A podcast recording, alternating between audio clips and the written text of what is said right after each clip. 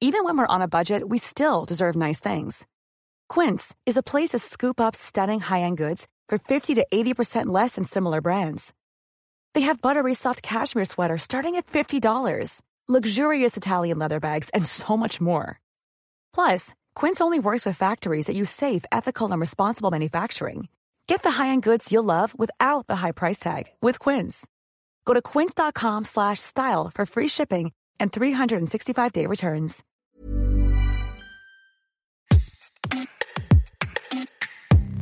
Poitrine féminine, quelle histoire Elle est considérée à la fois comme symbole de maternité, mais aussi objet de désir, de sexualité. Vous vous êtes rendu compte assez tôt qu'il y avait une différence de traitement entre le sein féminin et le sein masculin. Un sein féminin qui, dès qu'il est formé, est soumis à de multiples injonctions.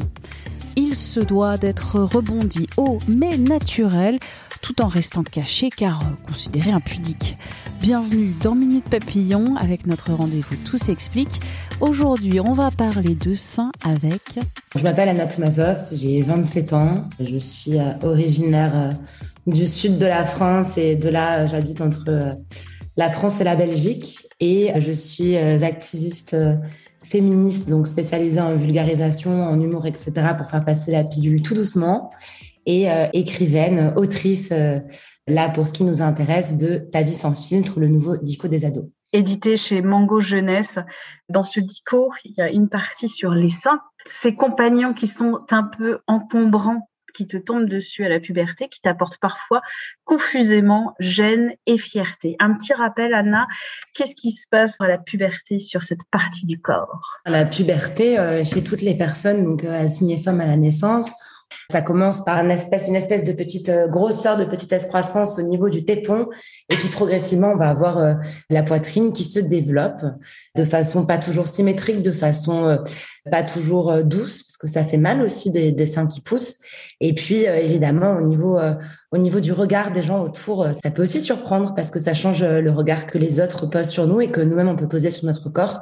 Donc, effectivement, c'est de compagnons euh, pas toujours euh, désirés et désirables. Mettons tout de suite à plat, les seins parfaits n'existent pas, que ce soit la forme, la couleur, les poils, euh, la taille, la symétrie ou l'asymétrie. Il va y avoir, comme pour beaucoup d'autres parties du corps, on pourrait d'ailleurs parler des sexes, qu'ils soient supposément féminins ou supposément masculins, qui ne sont euh, jamais assez parfaits aussi euh, parce que euh, on va en avoir déjà vu dans des pornos ou dans toutes sortes de représentations dont on va parler entre copains copines dans la cour de récré etc et pour les seins pareil on va s'attendre à avoir deux seins ronds qui apparaissent de taille moyenne quand même plutôt grosse si possible etc et on va pas s'attendre à ce que parfois en fait et la majorité du temps d'ailleurs les seins puissent avoir une forme plutôt disons de, de poire hein, donc avec des seins qui vont plutôt partir vers le bas parce que c'est tout simplement les lois de la gravité, avec des tétons qui sont pas toujours euh, minuscules et parfaitement dessinés, avec des poils aussi autour des tétons. Et ça, on en parle très très peu.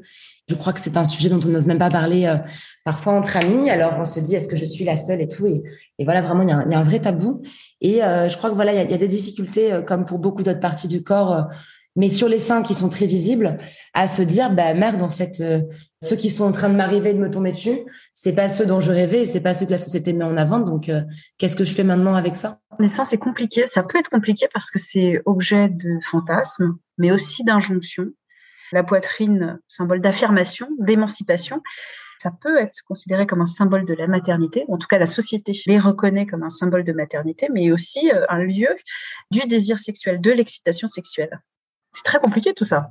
Tout à fait, parce qu'en plus, on voit, on va sexualiser la poitrine d'une personne qui est assignée femme, alors que pour une personne assignée homme, il n'y aura jamais ça en fait. Euh, actuellement, on est sur l'été, hein, on est sur des températures parfois caniculaires selon les semaines, hein, c'est un peu en dents de Mais en tout cas, euh, quelle n'est pas notre frustration parfois quand en fait on voit nos potes euh, mecs se mettre torse nu parce qu'il fait super chaud et nous, bah, on est là à attendre et euh, limite, même si on se met en haut de maillot de bain, donc qui va encore cacher la poitrine, ce sera déjà beaucoup plus mal vu que eux qui sont torse nu et qui presque pourraient se balader en rue torse nu sans que ça ne heurte euh, vraiment les gens autour. Ce double standard, c'est vraiment euh, un des moments les plus prégnants au niveau de l'inégalité en fait homme-femme qui demeure au quotidien. Évidemment, ce ne sont pas les inégalités les plus oppressives et les plus traumatisantes, mais c'est quand même quelque chose qui est assez choquant en fait de voir que soudain une partie de la population a le droit de mettre en œuvre ce qu'il faut pour euh, survivre à ces chaleurs et l'autre au nom d'une pudeur qui a été imposée par la société ne le peut pas. Notamment le scandale aussi, la polémique sur les femmes qui allaitent, cacher ce sein que je ne saurais voir. Tout à fait. Il y a vraiment une dimension euh, plus sociétale, plus large, c'est qu'en fait on va vraiment euh, avoir ce truc où une femme doit être une mère, absolument, mais euh, elle doit dans le même temps rester quelqu'un de très respectable selon d'autres standards. Et en fait, le fait qu'une mère allaite, c'est tout à fait normal, mais directement, même quand le sein va servir à une de ses fonctions vraiment très primaires, donc c'est-à-dire allaiter directement un bébé qui est relié au sein, même là, on va réussir à sexualiser ça, ce qui, je crois, est, est quand même parfaitement malsain beaucoup de femmes qui se ressentent femmes passent sous le bistouri pour se refaire faire les seins. Qu'est-ce que tu en penses de ces, de ces opérations? La chirurgie esthétique, il y a un truc assez marrant. La femme, on va lui dire tu dois être comme ci, comme ça physiquement, et puis on va quand même aller critiquer la femme qui l'est, mais artificiellement. Donc en fait, on attend des femmes qu'elles soient toujours très belles et très fraîches et, que ce soit au niveau du visage et du corps. Il ne doit pas y avoir le moindre défaut selon, enfin, pas la moindre déviation des normes qui sont imposées, mais ça doit être parfaitement naturel ou en tout cas, ça doit en avoir l'air. Donc ma foi, euh, moi, ça ne me viendrait jamais à l'esprit d'aller euh, d'aller juger les femmes euh, qui ont recours au bistouri. Après, je pense que c'est quelque chose qu'il faut qu'il faut mûrement réfléchir et mûrement peser parce que il y a un aspect très définitif. Bien souvent, les problèmes de perception du, physique qu'on peut avoir, c'est beaucoup plus dû au psychologique. Donc en fait, je pense que parfois il faut essayer. Et encore une fois, ce ne sera jamais un jugement pour les femmes qui vont avoir recours à la chirurgie esthétique. Moi, ça ne me choque pas du tout. J'en vois beaucoup autour de moi. Mais je crois qu'il faut avant tout essayer d'aller euh, d'aller voir euh, auprès de professionnels de la santé mentale si c'est quelque chose qui peut se résorber au niveau euh, psychologique. Moi, je vais prendre un exemple. Il y a des parties de mon corps quand j'étais, enfin de mon visage notamment, qui me complexaient quand j'étais adolescente, justement à l'époque où j'étais visée par ce type de contenu que j'écris maintenant. Par exemple, mon nez, je le trouvais trop grand, puis il y avait des remarques un peu racistes, un peu border dessus parfois. Enfin, pas border, en fait, tout bonnement raciste. J'avais aussi des mâchoires assez prononcées qui étaient vues comme trop masculines à l'époque. Mes sourcils, ils sont quand même assez drus aussi, donc je trouvais ça pas ça, pas ça beau. Et en fait, bah, soudainement, les nez, il n'y a pas forcément de mode actuellement, mais soudainement, avoir la mâchoire très dessinée, c'est devenu à la mode. Avoir les sourcils très fournis, c'est devenu à la mode. Et en fait, bah, d'un coup, moi, j'ai perdu ces complexes. Donc, il faut aussi se dire que les standards de beauté d'aujourd'hui ne sont pas ceux de demain. Dans les années 2000, les femmes se faisaient refaire les seins pour en avoir vraiment des, énormes. Puis soudainement, les fesses sont devenues à la mode, les seins un peu moins, alors il fallait les avoir plus petits. Puis c'est vrai que on parle beaucoup du no-bras. Moi, la première, j'en parle beaucoup. Ça fait des années que je ne porte pas de soutien-gorge et je recommande d'ailleurs pour les personnes qui le peuvent. Quand on parle du no-bras au nom de la liberté euh, du corps de la femme, etc., on oublie qu'en fait, il y a plein de personnes qui ont, des très fortes poitrines qui ne peuvent pas être en no-bras. Le simple fait de se déplacer avec euh, des kilos de seins qui ne sont pas tenus, c'est douloureux, notamment au moment des règles, notamment au moment même des grossesses ou des chaleurs, etc. Et du coup, je crois que même dans les injonctions qu'on fait, que ce soit le no make-up ou le no-bras, il ne faut pas oublier que pour certaines personnes, c'est euh, nécessaire en fait. Ça rejoint euh, le, discours euh, et l'entretien qu'on avait fait avec Gala Avanzi, qui est autrice de Nos bras, ce que la poitrine dit de moi. Une dernière question, comment se libérer en fait, si on peut se libérer de, de ses seins et de vivre bien avec ses seins?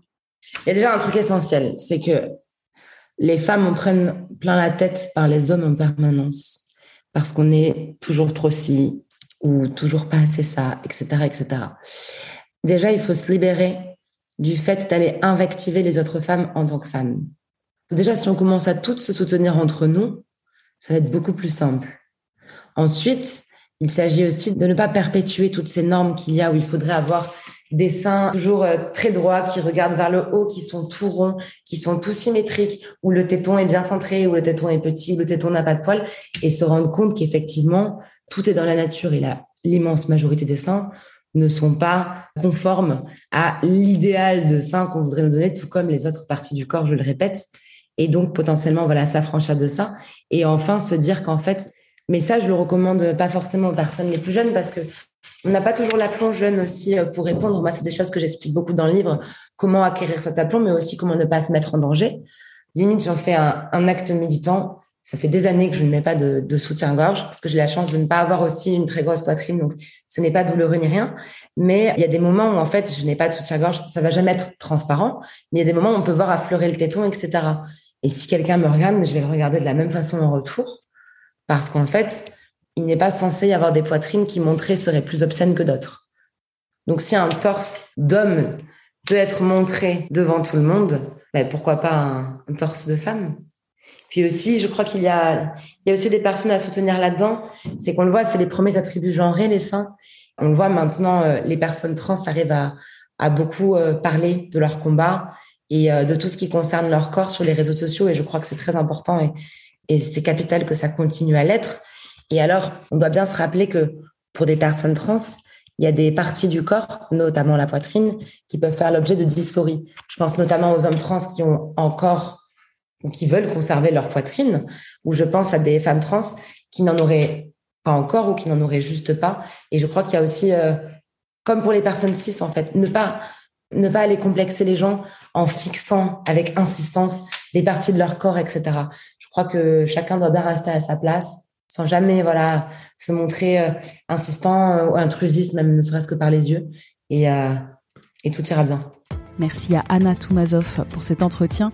Minute Papillon, c'est un podcast original de 20 minutes que vous retrouvez sur toutes les plateformes d'écoute en ligne. N'hésitez pas à vous abonner, c'est gratuit, à nous laisser des petites étoiles sur Apple Podcast et à nous écrire pour nous envoyer des commentaires, des avis, des critiques aussi à audio-20minutes.fr. On se retrouve très vite. D'ici là, bonne écoute des podcasts de 20 minutes.